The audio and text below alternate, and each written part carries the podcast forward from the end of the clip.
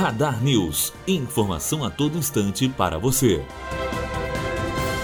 Em votação tumultuada e com conflitos entre parlamentares, o Senado Federal escolheu o presidente para o próximo biênio. Davi Alcolumbre, do Democratas do Amapá, foi eleito com 42 votos, um a mais do necessário para a eleição em primeiro turno.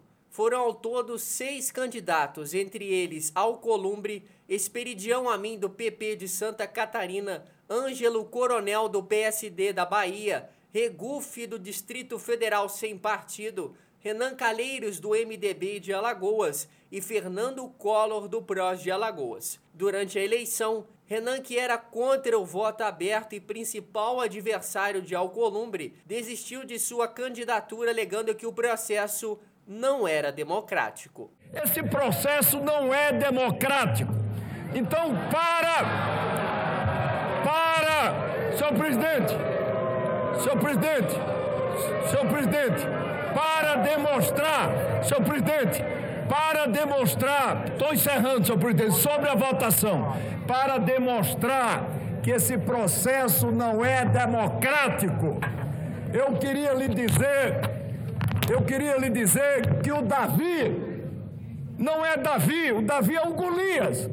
Ele é o novo presidente do Senado e eu retiro a minha candidatura, porque eu não vou me submeter a isso.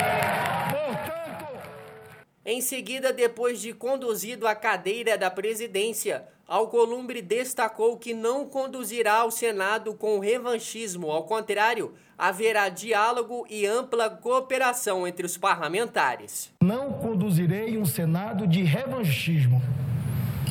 Os meus adversários terão, todos eles, de minha parte, pujante disposição para o diálogo e a mais ampla cooperação. E também terão a minha deferência para a construção de um novo Senado com os ânimos serenados e voltados ao bem comum. Precisamos reunificar o Senado da República em torno do que lhe deve ser mais caro: a República e o interesse público. Não tenho inimigos na política. A condição de adversária passageira e permanente são as instituições.